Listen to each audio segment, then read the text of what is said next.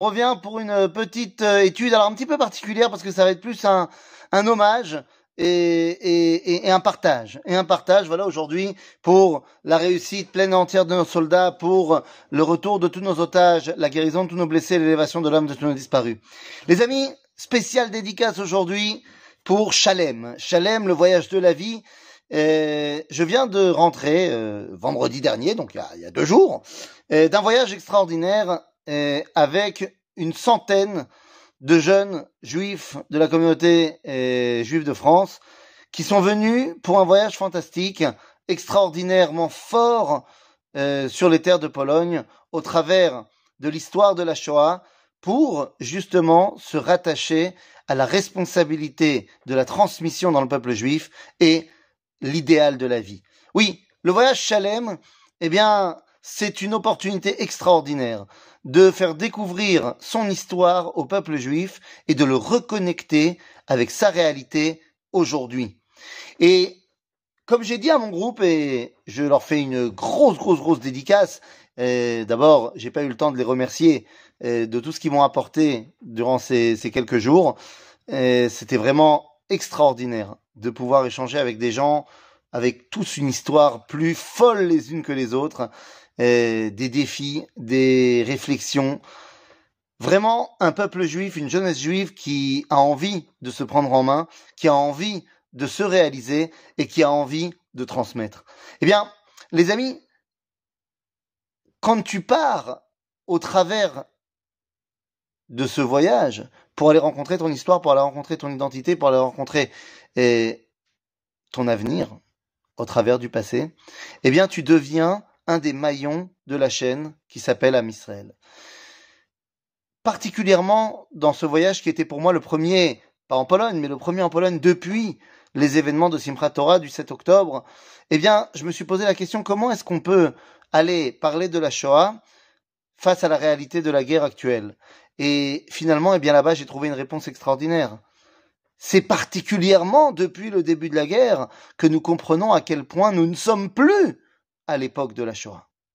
C'est particulièrement suite à ce que nous vivons en Israël depuis maintenant plus de trois mois que nous comprenons que la réalité de mes grands-parents n'a plus rien à voir avec celle de mes enfants. Je parle volontairement de cette transmission de génération, j'en ai beaucoup parlé durant le voyage, mais j'aimerais vous dire, à vous, chalémiens, chalémiennes, et puis à vous tous qui m'écoutez, d'abord, si vous n'avez pas eu l'occasion de faire ce voyage-là, eh bien, il faut le faire il faut le faire. Voilà, c'est tout. Et si euh, vous ne rentrez pas dans la case Chalem parce que vous avez passé un certain âge, eh bien, on va le faire quand même. On va s'organiser. Et là, je lance un appel à toutes les personnes euh, qui me connaissent, qui me suivent. Si vous avez envie qu'on organise un voyage comme ça, même pour les adultes, évidemment, évidemment, eh bien, je pense que ce serait tout à fait euh, organisable sans aucun problème. Mais j'aimerais vous dire que en rentrant de ce voyage, eh bien, BRF Shabbat, vendredi soir, juste avant donc euh, Shabbat, quelques heures avant Shabbat, j'ai quelqu'un de ma communauté qui m'appelle pour m'expliquer que son père va très mal, son père est très âgé et, que les médecins lui ont dit que voilà, euh, il faut se préparer à. Et il me dit donc voilà, je, vais rester prier avec lui et je ne pourrai pas venir à la synagogue. Et sur quoi je réponds mais enfin pas du tout. Euh, on va faire venir la synagogue à toi. on organise un minyan et viens, on va prier autour du lit de ton père. Et c'est ce qui s'est passé. Et c'était une tfila, mais d'une force, d'une force extraordinaire. Je pense que ce qui était le plus fou dans l'histoire, c'est d'abord, alors moi, je vais vous dire, j'ai reçu un chiour, oh là là, j'ai reçu un cours magnifique de qu'est-ce que c'est la mitzvah de Kibbutz. Qu'est-ce que c'est la mitzvah de respecter et d'honorer ses parents. Quand tu vois quatre générations, tu vois le père dans son lit, tu vois le fils qui lui tient la main, tu vois le petit-fils à côté qui lui-même est déjà papa, et tu vois l'arrière-petit-fils qui est là et qui ben, regarde avec admiration cette famille. Et oui, car c'est une histoire de famille, le peuple juif. Et lorsque vous voyez comme ça quatre, des fois même cinq générations, eh bien vous comprenez que la transmission et l'éternité, ce sont les maîtres mots du Ham Israël.